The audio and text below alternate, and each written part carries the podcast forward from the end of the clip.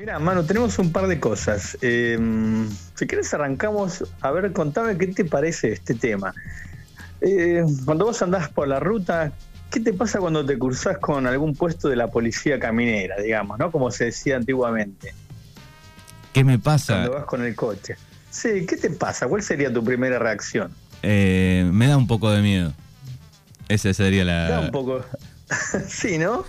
Porque tenemos eso como ya medio como arraigado, ¿no? Eh, ¿Qué nos van a pedir? A ver si me paran, ¿no? Si me falta algo. Digo, ese un poco es el temor, ¿no?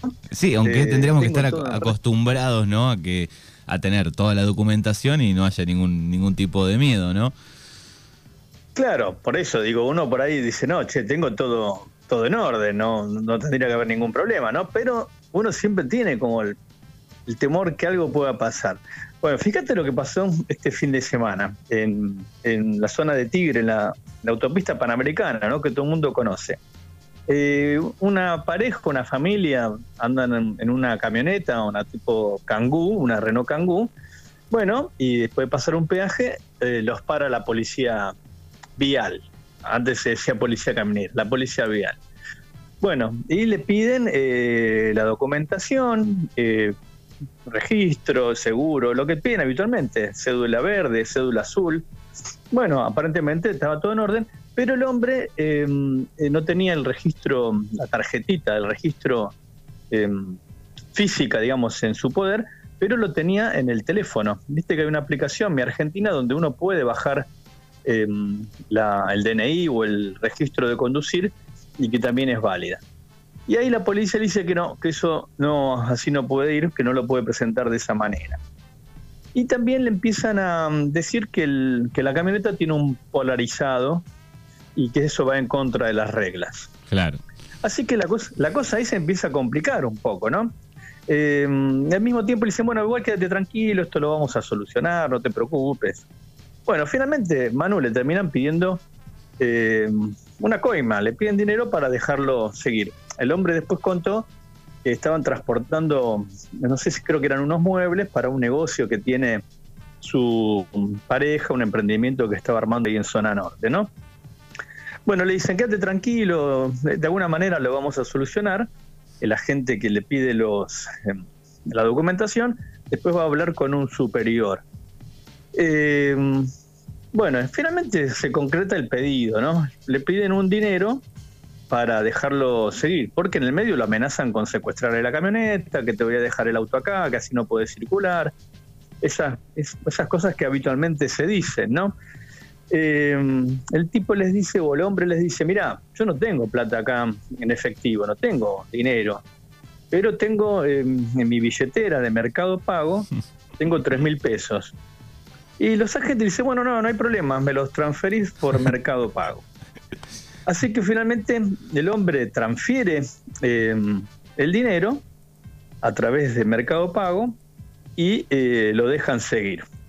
Bueno, ¿cómo sigue la historia, Manu? Este hombre es eh, conocido de Agustina Propato. ¿Te suena el apellido Propato? Me suena, pero no, no, no, no te podría decir rápidamente quién es. ¿Quién es? Bueno, Agustina Propato es la esposa de Sergio Berni. Mm. Berni si te suena, ¿no? Es el, ministro de Seguridad de la provincia. Le pidieron, le pidieron coima a la persona equivocada. exactamente. ¿Por qué? ¿Qué ocurre? El hombre, después de salir, de ya conseguir que lo dejaran seguir circulando, le escribe a Agustina Propato, que además es diputada nacional, es diputada nacional y, y esposa de Sergio Berni, recordemos, ministro de Seguridad de la provincia y le dicen, discúlpame que te, que, te moleste, compañera, pero me acaba de pasar esto. Eh, y lo más insólito es que aceptaron que les pagaran la coima por mercado pago. O sea, de esa manera quedó registrada la transacción, digamos, el envío del dinero. Claro, porque se debe eh, complicar, se debe complicar para las coimas hoy porque mucho menos dinero, ¿no? Dando vuelta, ¿no? Casi todo el mundo tiene. Hay menos dinero en efectivo, ¿no? Dando eso. Usamos la tarjeta de, débito, la transferencia, la cuenta del Banco DNI, Banco Nación, digo, hay un montón de billeteras virtuales. Em, acá en el pueblo por ahí se usa todavía más el efectivo, pero em, capital, Gran Buenos Aires, es más habitual usar todos los medios de pago electrónicos, ¿no? Em, pero también es em, llamativo, Manu, la novedad es esto de que una coima quede registrada eh, así de punta a punta, quién envió el dinero y quién lo recibió, porque el que lo recibió era uno de los agentes, o sea, figura su nombre, su quill, su DNI. Bueno, ¿cómo sigue la historia? Eh, se comunica con Propato, obviamente la diputada habla con Bernie y de inmediato eh, los separan a los, este, a los tres efectivos que estaban haciendo ese control y quedan puestos en disponibilidad, se les inicia un sumario administrativo. Después de ayer eh, hizo declaraciones el, el, hombre al que lo habían coimeado, dijo que efectivamente él quiso que quedara registrado el pago de la coima, eh, que sabía que tenía todo en regla, que, el, por ejemplo esto, el, el, registro a través de la aplicación Mi Argentina se puede utilizar de esa manera, eh, que no tenía ningún inconveniente con el, con el polarizado del coche, o sea que todo estaba en regla. Eh, también hizo declaraciones la fiscal, que está a cargo de la causa, eh, y, el, dato no es menor, eh. parece que la pena podría llegar a ser hasta seis años de prisión por el pedido de dinero. Habrá que ver si algún día los condenan, bueno, efectivamente, de acá, hasta que eso pase, hay mucho tiempo por delante, ¿no? Pero es una, una noticia muy llamativa el hecho de que una coima pedida por la policía quede registrada eh, a través de una aplicación, una aplicación electrónica, ¿no? Sí, y además se me abren varios, eh, varios temas acá, me parece, eh, que nos tendríamos que poner de acuerdo, ¿no? Porque digo, en, el caso de, no sé si realmente te pueden hacer la multa por el polarizado, Brigo, pero los políticos, los jueces, los autos de la policía y los autos de todo el mundo, digo, tienen el, el polarizado, incluso pasan por una BTV provincial donde, bueno, te lo marcan como un error, pero pasás la BTV, digo, entonces después no te pueden exigir eso, es medio, hay una contraversión, aunque la ley me parece que dice que no se puede, ¿no? O cierto número. Claro, yo tengo entendido que la reglamentación es que los autos no pueden tener polarizado, eh, pero como voy a decir, que habitualmente igual eh, lo tienen, ¿no? Y pasas por la BTV te lo, y te dejan circular, no es que te pueden secuestrar el coche. Eh, después también hubo declaraciones de Bernie, diciendo que lamentablemente eh, este tipo de situaciones es habitual, que él recibe entre 4 y 5 denuncias por día de casos similares, de pedidos de coima, y ahí nos, nos lleva, si querés, al origen de la charla, Manu, ¿por qué tenemos que tener temor cuando nos cruzamos con un puesto policial en la ruta? ¿no? Si efectivamente tenemos todo en orden, eh, y, si, y si en rigor estos puestos son para prevenir, digamos, para prevenir accidentes de tránsito, ¿no? Porque eso sería el fin. Si vos ves en la ruta a alguien que está circulando sin luces, por ejemplo, o con un auto eso que tiene la BTV vencida, no sé, ponele, eh, que, digas, bueno, no, de esta manera no puedes circular, pero si solamente se convierten, viste, en oficinas de recaudación, bueno, ahí está el problema histórico, ¿no? del temor de cruzarte con una caminera y decir, ¿qué me van a buscar para, eh, para armarme una, una infracción o querer cobrarme eh, una multa, ¿no? Así que me parece que un poco viene por ahí. Y la novedad es esto, te digo, Manu, del hecho de insólito, de que inclusive acepten cobrar de esta manera. Entonces, Bernie decía ayer que tiene que ver con la sensación de impunidad, ¿no? Que están, que pueden hacer cualquier cosa, que no hay, que no hay límites para este tipo eh, de situaciones. Lo cierto es que una situación muy polémica, de la que se habló ayer durante todo el día, durante todo el fin de semana, por la novedad, ¿no? Que finalmente la coima se pagó a través de, Mercado Pago, ¿no? y, como vos decías, mano a la persona equivocada se ha cobrado, ¿no? Y, también las dudas de, mi Argentina, digo, porque hay algunas provincias que algunas cosas no se pueden, este, no te las permiten por por la aplicación, el, el, carnet sí, esto no, digo, tampoco está bien claro el tema de mi Argentina, si sirve en todo el país. de la vieja, sí, Manu, yo soy de la vieja escuela, prefiero tener mi carnecito, eh, ¿no? A mano, eh, no sé, ponele que no te anda el teléfono, se te acaba, se te rompe, tampoco, viste, confiar en los dispositivos electrónicos, ¿no? Te quedas sin batería en el medio del viaje, o, o, cosas que pasan con los teléfonos que en un momento por ahí dejan de funcionar, o no tenés señal y no te carga la aplicación, digamos, esas cosas también pueden ocurrir, no es que no, eh, que no van a fallar. Así que tampoco habría que confiarse eh, mucho en eso.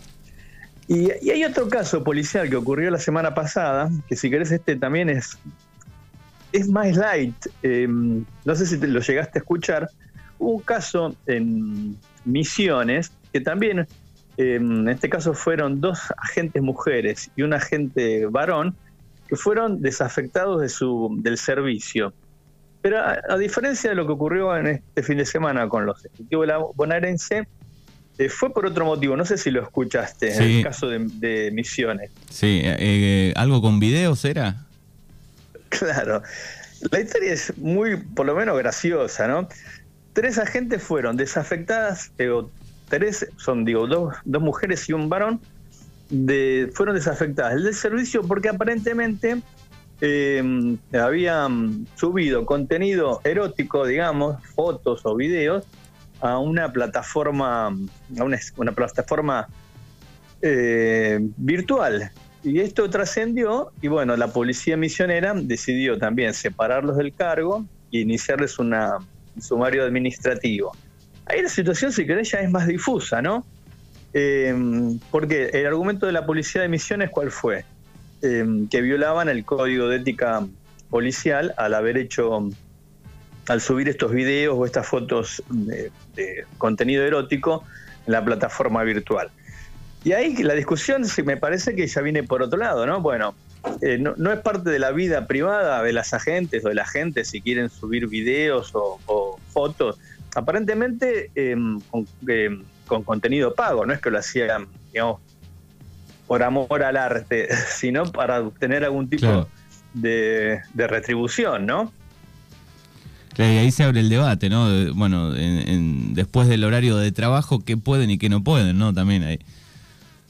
Claro, y además digo, ¿es parte de la vida privada de la gente o de la policía? Eh, ¿En qué lo afecta? Bueno, no, lo afecta porque el código de ética, bueno, ahí me parece que ya entra en un terreno, eh, si querés, menos claro, porque ahí no están cometiendo ningún acto ilícito, no, están cometiendo ningún hecho que esté penado por el código penal, como era el caso anterior, de que estamos hablando, que es pedido de, dinero, ¿no?